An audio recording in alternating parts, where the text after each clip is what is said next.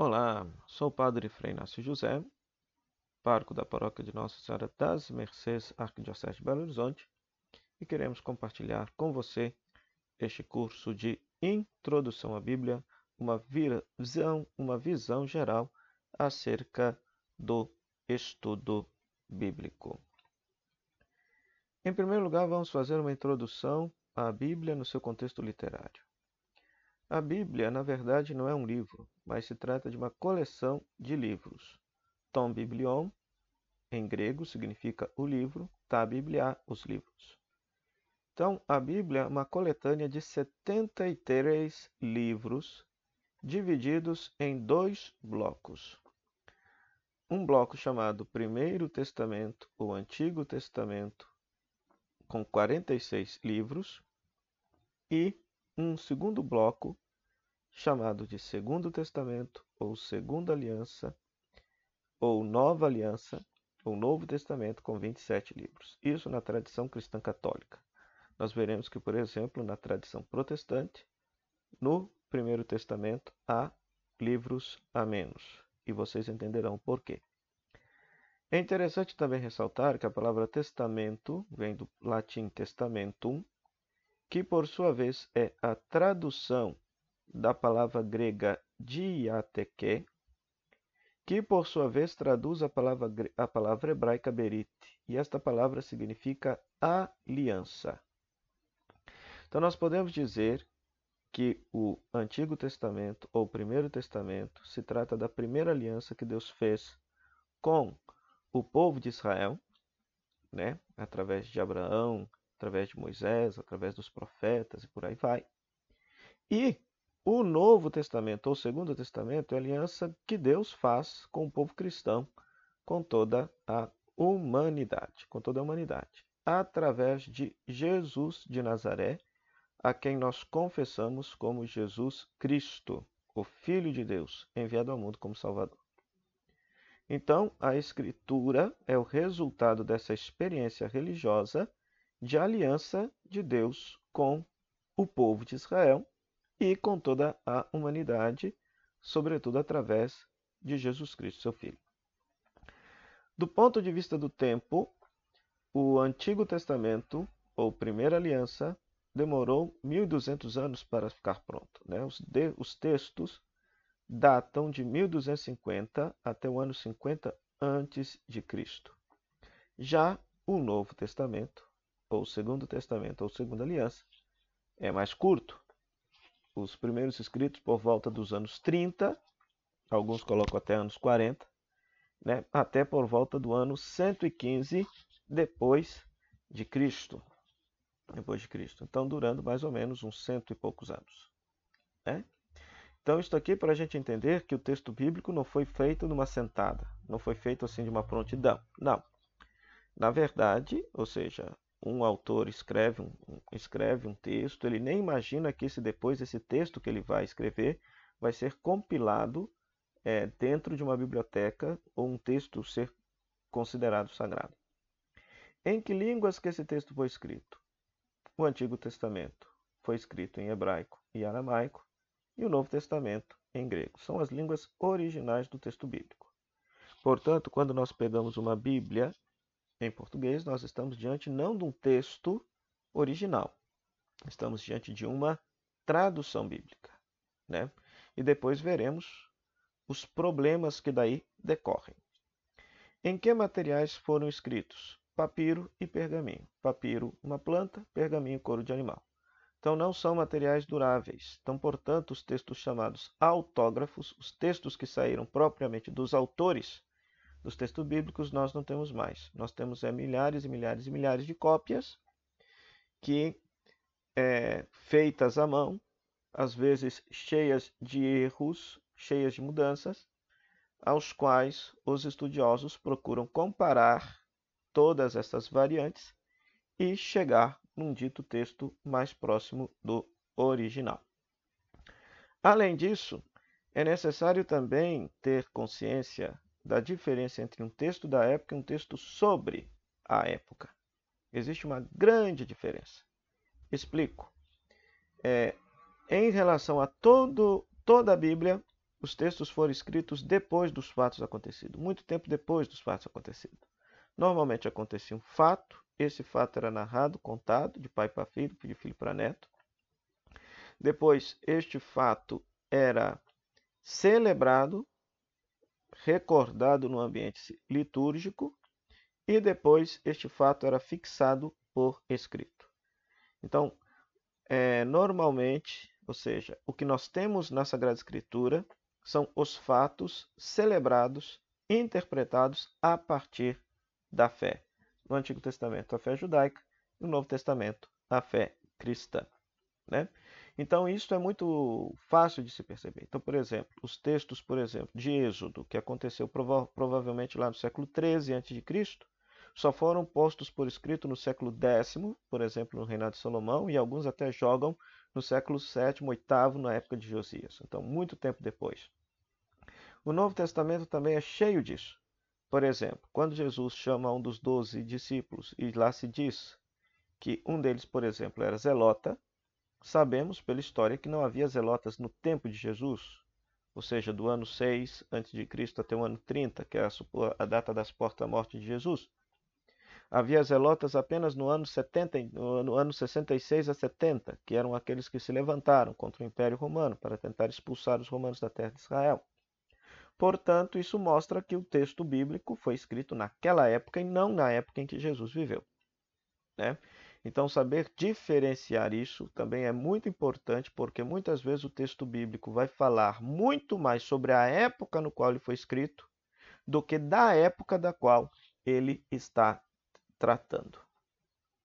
Então, portanto, para que você possa ter aí uma imagem de que a Bíblia, no fundo, no fundo, é uma biblioteca com várias estantes, com várias divisões, com vários gêneros literários, com vários tipos de escritos que não foram escritos por um só autor, mas por vários autores, por inúmeros autores, em épocas e lugares absolutamente distintos. Continuemos a nossa reflexão em relação ao cânon bíblico.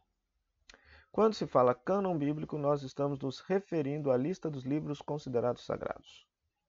Então veja só, é, quando o escritor escrevia lá um texto, ele escrevia um texto.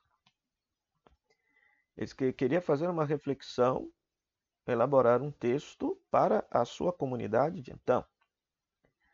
Muito tempo depois, muito tempo depois, as comunidades judaicas no caso do Antigo Testamento, e as comunidades cristãs, no caso do Novo Testamento, consideraram esses textos como referências para a fé judaica e fé cristã.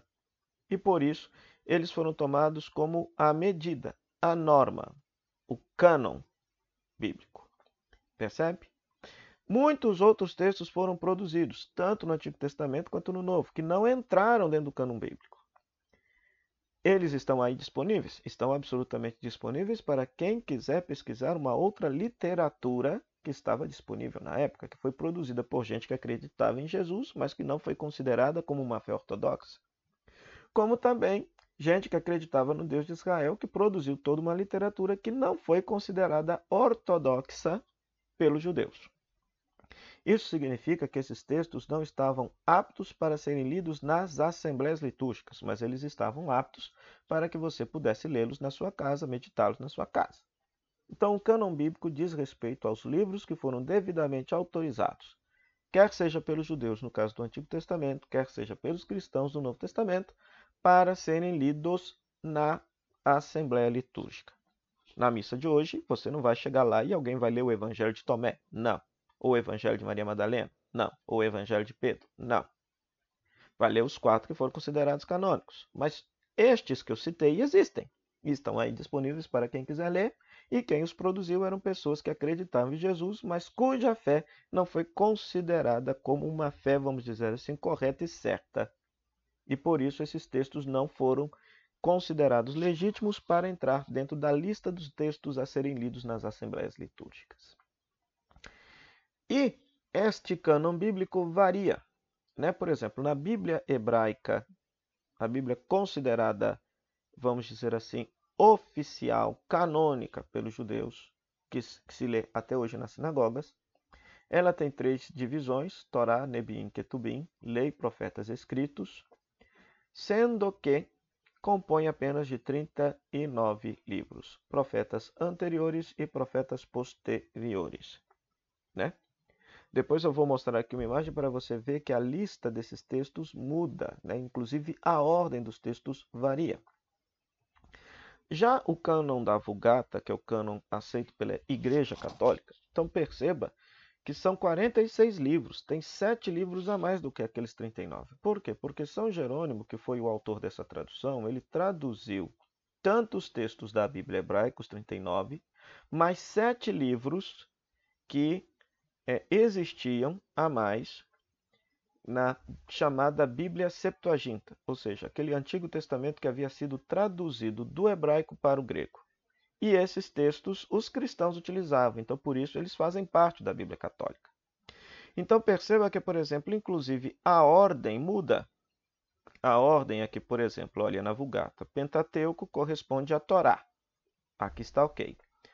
Os históricos os livros históricos correspondem a justamente aos profetas anteriores, aos profetas anteriores, primeiro e segundo reis, primeiro e segundo, primeiro e segundo Samuel, primeiro e segundo reis, primeiro e segundo crônicas, Esdras, Neemias, primeiro e segundo Macabeus, que não entrou na Bíblia hebraica, que os judeus não consideram como texto canônico. Depois, os poéticos corresponde aos escritos. Salmos, Provérbios, Cântico dos Cânticos e por aí vai. Os proféticos na Vulgata e na Septuaginta correspondem apenas aos profetas escritores, que na Bíblia hebraica, além de terem os profetas escritores Isaías, Jeremias, Ezequiel, Daniel, Oséias, Amós, eles consideram também como profetas anteriores 1 e 2 Samuel, 1 e 2 Reis, porque nesses textos aparecem a presença dos profetas. E já o Novo Testamento é não há diferença nenhuma entre a Bíblia católica e a Bíblia protestante, né? E aí o cânon do Segundo Testamento é igual tanto para protestantes quanto para a Igreja Católica. Salvo engano, existe uma diferença entre a, o cânon do Segundo Testamento, entre a Bíblia Católica e os ortodoxos. Os ortodoxos também têm uma diferença entre o, em relação ao Antigo Testamento com a Bíblia Católica. Né? É, salvo engano, parece que nos ortodoxos não se tem o livro do Apocalipse, que nós consideramos canônico. E além disso, no Antigo Testamento, se tem um texto a mais que é chamado Odes de Salomão, que não entrou no Antigo Testamento católico. Então, para você perceber que esta questão do cânon bíblico tem a ver com a comunidade de fé. A comunidade de fé que reconhece que já tem uma fé apropriada, vai reconhecer aqueles textos que correspondem àquilo que ela acredita e vão determinar quais textos entram no livro sagrado e não. Tá certo? Então, aqui é apenas para que vocês possam dar uma diferenciação, uma, uma diferenciada aqui. Ó. Então, por exemplo, olha, na Bíblia hebraica, nós temos esta ordem dos livros aqui, né? O Pentateuco, os profetas anteriores, é, Josué, Juízes, 1 e 2 Samuel, 1 e 2 Reis, os profetas posteriores, que são todos os profetas que deixaram escritos, e os escritos como tal. E os escritos como tal. Veja que na Bíblia grega a lista de livros é diferente, né? inclusive o nome dos livros também. Então, por exemplo, nós vamos ter aqui, ó, sabedoria que entrou na nossa Bíblia, Sirácida que entrou na nossa Bíblia, Salmos de Salomão não entrou. Olha, Salmos e Odes também não entrou na nossa Bíblia. É, e outros mais aqui. Por exemplo, Tobias, Judite, que entrou na nossa Bíblia. Tem mais um aqui, sete livros, né? Então, para que você possa perceber que, inclusive, a ordem dos livros é diferente. Na Bíblia hebraica, se termina com os escritos, com textos de sabedoria, que você, praticando esta sabedoria, você estará vivendo a aliança com Deus, remida, que foi anunciada, vamos dizer assim, pelo Pentateuco e que é ah, e que é constantemente lembrada e protagonizada pelos profetas. Já a Bíblia grega, da qual nós copiamos o nosso Antigo Testamento, cuja ordem é mais ou menos essa daqui, acrescentando, por exemplo, os sete livros a mais, ó, Tobias, Judite, 1 e 2 Macabeus, Sabedoria, Eclesiástico, Baruque e alguns acréscimos em Esther, Daniel e livro de Esdras, perceba que a nossa Bíblia termina justamente com os livros proféticos, não termina com os escritos. O nosso Antigo Testamento, digo. Por quê? Termina com a, o, a, os profetas são aqueles que anunciam a chegada do Messias. Então, para a tradição cristã, preferiu-se essa ordem para se fazer justamente a ligação com o Novo Testamento. Aquilo que os profetas anunciam tem o seu cumprimento no Novo Testamento com a chegada de Jesus.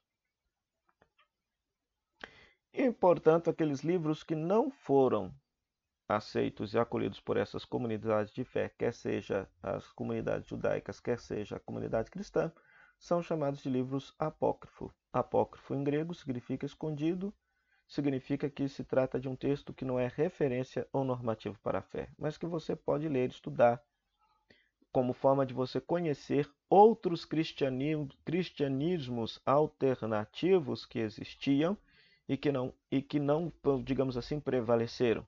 Da mesma forma, conhecer outras tendências judaicas que existiam no, antigo, no, no tempo do Antigo Testamento e que não prevaleceram. As traduções bíblicas, né? então nós temos no século II a.C. a tradução grega chamada Septuaginta, ou LXX, que diz a lenda que foram 70 sábios que traduziram é, do hebraico para o grego e todas as traduções estavam é, da mesma forma, iguais. Depois, já na era cristã, nós vamos ter São Jerônimo, que vai traduzir do hebraico e do grego para o latim, a língua oficial da igreja.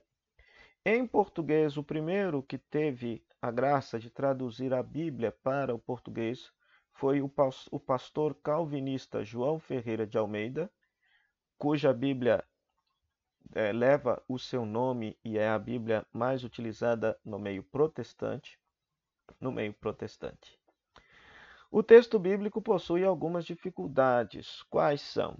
Primeiro, que nós não temos os textos autógrafos, os textos originais da Bíblia. Né? É, o que nós temos são milhares e milhares de cópias com com, por exemplo, só no Novo Testamento nós temos mais de 25 mil variantes, ou seja, mais de 25 mil diferenças de, de, de, entre os manuscritos. Então aí tem muita gente séria de, das várias denominações, católicos, ortodoxos e protestantes, que dedicam a vida a comparar os manuscritos e apresentar à comunidade acadêmica um texto que seja considerado o mais próximo do original o texto do mais próximo do original. Né? Depois eu mostro aqui um, mais para frente, assim para que vocês possam visualizar o texto, por exemplo, do Novo Testamento com as notas de rodapé, chamada da edição crítica, onde que mostra justamente as variantes que existem, por exemplo, numa frase, que existem num parágrafo, etc. E tal, né? Então, nós temos cópias de cópias, e as cópias possuem erros, porque não, se, não tinha computador, não tinha Ctrl-C, Ctrl-V, se copiava na mão. Então, camarada, de repente, então, é, se tinha uma frase lá que terminava, por exemplo, com a casa da mãe, na linha 3, e ele está copiando aquela frase. Mas duas linhas abaixo daquela ali tem uma frase que também termina, por exemplo, com a casa da mãe. Muitas vezes o que, é que ele fazia? Ele saltava da linha 3 e pulava direto para a linha 5 a linha 6. Então a linha 4 e a linha 5 se perdeu na cópia, né? Às vezes há mudança proposital. Há mudança proposital no texto. Com, como nós sabemos, por exemplo, às vezes para tornar o texto melhor, às vezes por motivos teológicos, porque de repente a palavra utilizada no texto supostamente original poderia ser uma palavra que teologicamente não fosse a mais adequada para a fé daquela comunidade naquele momento, então o, uma, o, O copista fazia questão de colocar uma palavra melhor para ser mais entendida, tá bom? Então, a ciência que procura nos mostrar um texto mais próximo do original chama-se justamente a crítica textual. Então, hoje, quando nós vamos fazer um trabalho acadêmico em relação ao texto bíblico, é impreterível a gente ter um texto com uma edição crítica que possui uma crítica textual acerca do texto bíblico a ser trabalhado. Tá bom? É, quando abrimos a Bíblia, o que lemos? Então vamos fazer aqui uma linha do tempo. A grande tentação é nós acharmos que nós estamos lendo fatos históricos na Bíblia, mas nós não estamos lendo fatos históricos na Bíblia. Né? A Bíblia não é um livro de história, não é uma, um livro de historiografia. Eu aprendi com um professor que eu tenho acompanhado, um professor muito bom do Peru, professor César Silva, é, que a Bíblia não é um livro de historiografia, mas é de historiosofia. Uma sabedoria histórica. Ou seja, é a história de Israel contada a partir da fé. Vocês verão que nesse curso é, nós vamos sempre abordar a história de Israel a partir daquilo que os historiadores dizem, a partir daquilo que a arqueologia hoje comprova mostrando que aquilo que está narrado na Bíblia não se trata de fato histórico, mas se trata do fato histórico interpretado à luz da fé. Né? Nós dizemos que a Bíblia é inspirada por Deus, inspirada pelo Espírito Santo. E isso é verdade. Mas o que é inspirado? O texto? Não. A narrativa? Não. O que é inspirado? O fato? Também não. O fato nu e cru ele pode ser suscetível de várias interpretações. Várias interpretações. Agora, o que é inspirado é a interpretação que a pessoa faz do fato. Vou dar um exemplozinho. Suponhamos que eu vá pagar uma conta na farmácia e perco os 200 reais que eu estava no bolso. Puxa, eu vou interpretar a perda daquele dinheiro de uma forma muito negativa, porque eu precisava daquele dinheiro. Mas se, por exemplo, uma pessoa que está passando fome, que não tem o que comer hoje, tem dois filhos, acha aquele dinheiro, ela vai interpretar aquele achar daquele dinheiro, alguém que tenha perdido, de uma forma extremamente positiva. Vai dizer até que vai dar graças a Deus por ter achado aquele dinheiro. Né? Então, é a pessoa que interpreta o fato de acordo com a sua realidade, de acordo com a sua necessidade. Então, nós acreditamos que no momento em que a pessoa lê aquele fato e ela interpreta, nesse momento Deus a inspira para fazer enxergar ali a presença de Deus agindo. A presença de Deus agindo. Né? Então, na Bíblia, nós temos não fatos, mas nós temos os fatos interpretados. Vou dar dois exemplos bíblicos. Século 13 a.C., provavelmente um grupo de escravos um grupo de escravos, aproveitando que os egípcios estão em confusão com os filisteus ou com os ixos, aproveita que o Egito está com a guarda baixa e sai da terra da escravidão para a terra de Canaã em busca de uma vida melhor.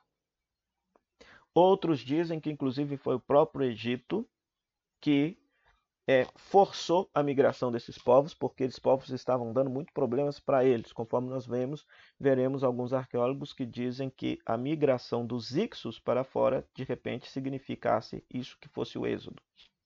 Talvez, pode ser. Mas é isso que nós encontramos na Bíblia? Não. O que encontramos na Bíblia é Deus agindo através de uma pessoa, Moisés, que faz esse povo sair do Egito num enfrentamento com o poder político-militar do faraó. Então, é o fato contado e interpretado a partir da religião judaica.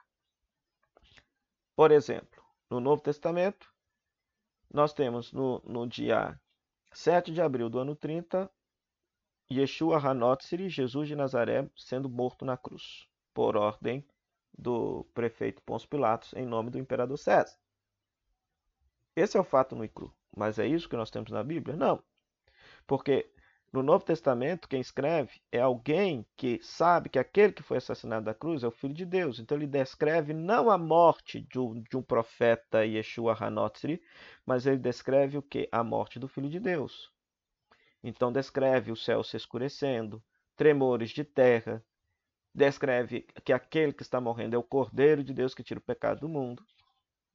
Percebe? Historicamente falando, talvez, talvez não tenha escurecido sol nenhum, historicamente não tenha acontecido terremoto nenhum. Mas para o leitor da época, para o ouvinte da época, ele sabia que esses são sinais apocalípticos do fim, de quando Deus julgaria o mundo. Então ele descreve a morte do Filho de Deus como Deus julgando o mundo. E olha que interessante, julgando não condenando, mas perdoando, salvando e redimindo o mundo todo pela morte do seu Filho. Então percebe? O fato nu e cru é interpretado, é interpretado, contado de pai para filho, celebrado e posto por escrito.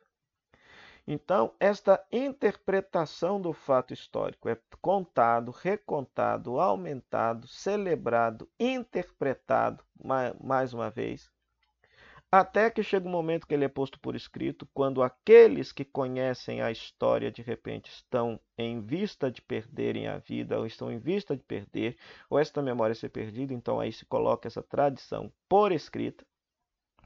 Lembrando que esta tradição por escrita foi escrita em hebraico, aramaico e grego. Então, quando nós abrimos a Bíblia, nós estamos com o texto em português. Em português. Então, isso significa que alguém leu o hebraico, leu o aramaico, leu o grego, tentou entender, tentou traduzir isso para nós, tentou traduzir isto para nós, e muitas vezes não traduziu da forma mais correta, conforme nós veremos, conforme nós perceberemos. Né?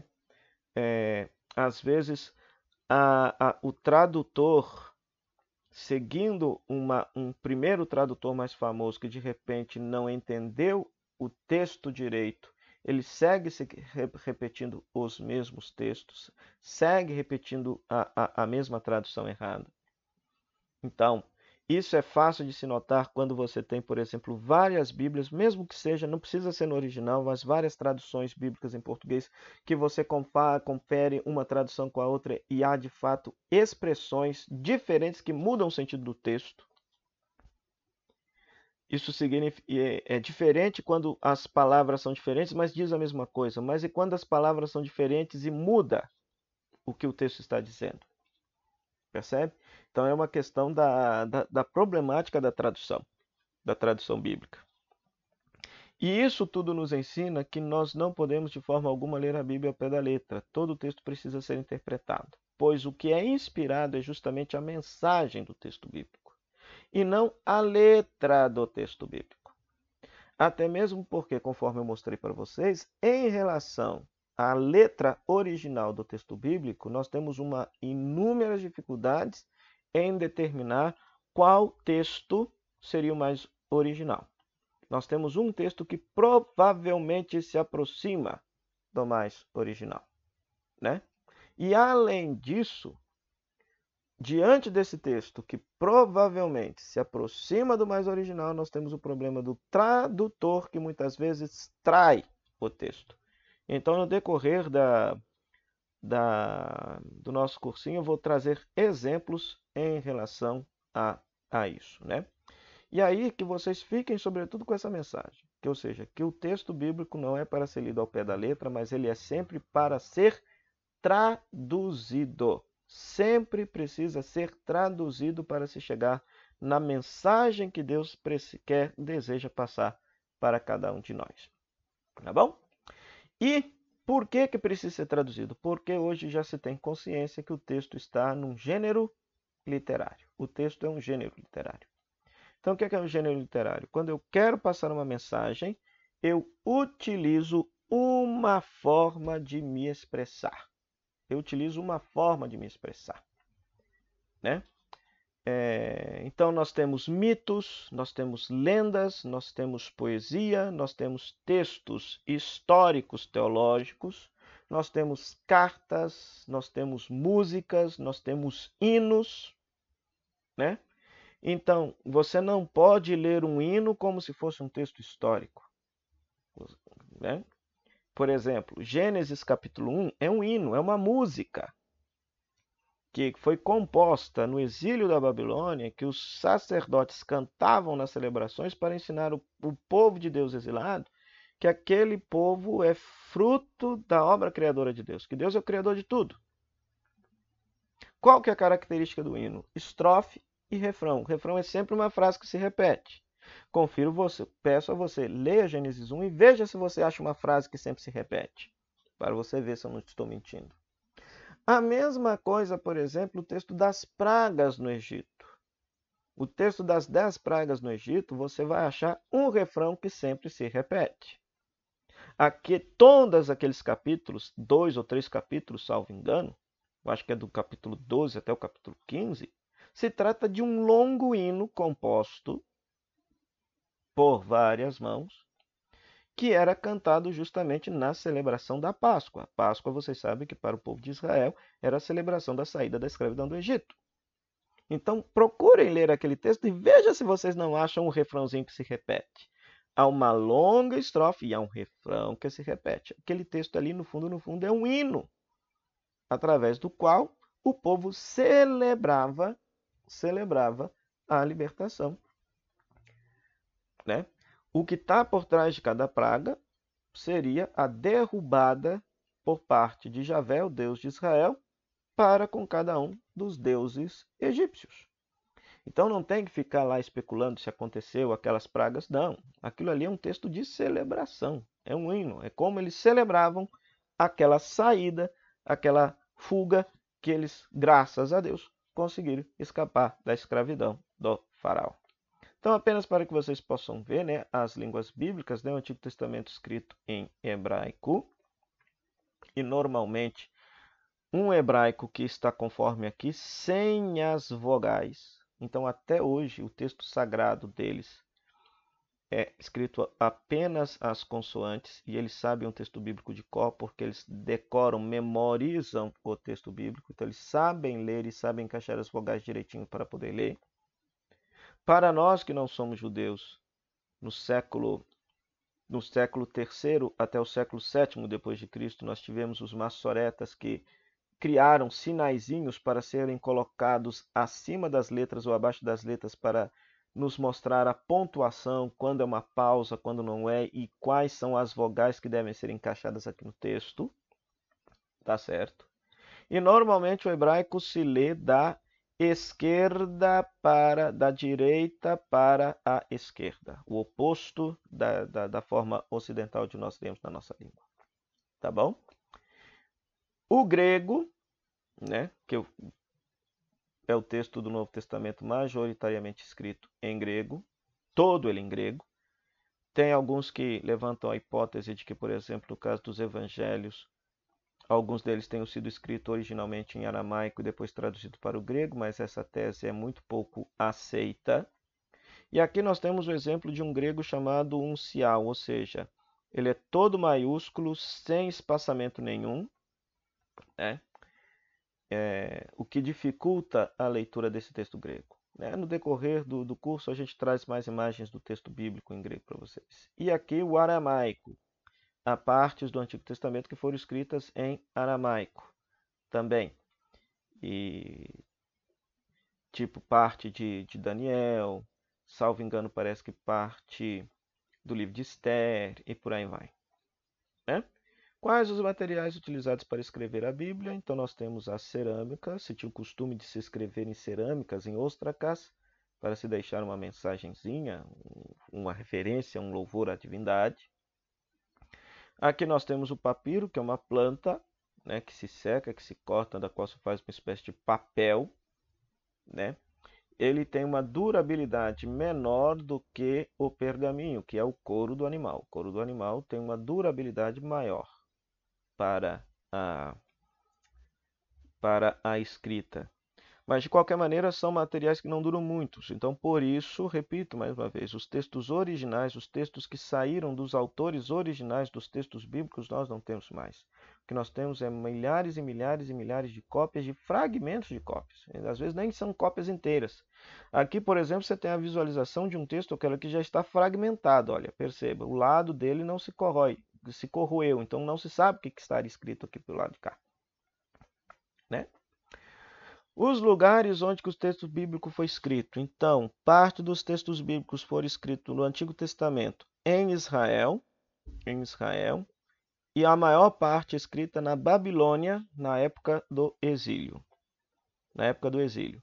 Depois, no século II a.C., é, os judeus presentes aqui em Alexandria, no Egito, eles traduziram esse texto do Antigo Testamento para o grego, a Septuaginta.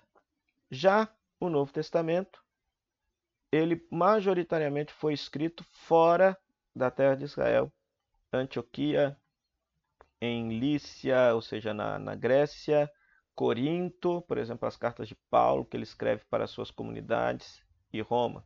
Né? De repente, é, tem-se a tese que o Evangelho de Marcos foi escrito por aqui. Então, para vocês perceberem que o texto bíblico foi escrito num ambiente absolutamente distinto, numa língua distinta, numa cultura absolutamente distinta da nossa, no entorno do mar Mediterrâneo. Onde que fica a terra de Israel? Onde o povo de Israel viveu, nasceu e existiu. Então ele fica aqui, um pouquinho para cima da África, coladinho aqui no mar Mediterrâneo, coladinho aqui na Ásia. Né? Então aqui fica Israel. Israel é pequenininho comparado com o Brasil. Veja só, ele é do tamanho do estado do Sergipe. Né?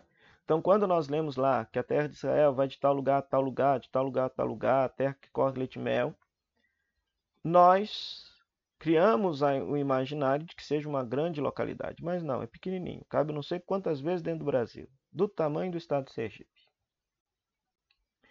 E toda a façanha se passa nisso que se chama crescente fértil. Esta meia-lua aqui. Por que crescente fértil? Por causa dos rios que aqui estão.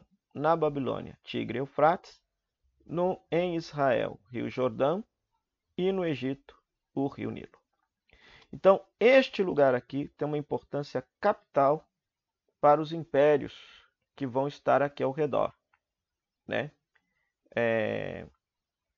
Porque não há outros grandes rios que trazem fertilidade fora deste crescente fértil. Por exemplo, aqui embaixo nós temos o deserto da Arábia. Né? Então, por exemplo, se a Babilônia que está aqui deseja vir dominar o Egito, não vai passar pelo deserto, vem passar por onde tem os rios para alimentar o exército. Então, a terra de Israel sempre vai estar aqui no meio do caminho. Então, se trata de um corredor de passagem, um verdadeiro pepino para quem morava lá. E os impérios que dominaram a terra de Israel, algum deles. Então, por exemplo, o Egito, que vai ser o grande primeiro império a, ser, a dominar, depois nós vamos ter a Síria, depois nós vamos ter Babilônia, vamos ter o Império Tita, o Império dos Mitânios. Ou seja, é interessante você ter noção que todos estes impérios estão aqui ao redor da terra de Israel, porque a história político-econômica de Israel vai ter a ver na relação com esses impérios, na relação de dominação, na relação de vassalagem, na relação de pagar tributo, e na perspectiva religiosa, na relação de o Deus de Israel confrontar os deuses dessas, dessas nações. Pois muito bem, a nossa proposta nesse curso bíblico é justamente agora percorrer esta história do povo de Deus, conforme vocês veem nesta linha do tempo.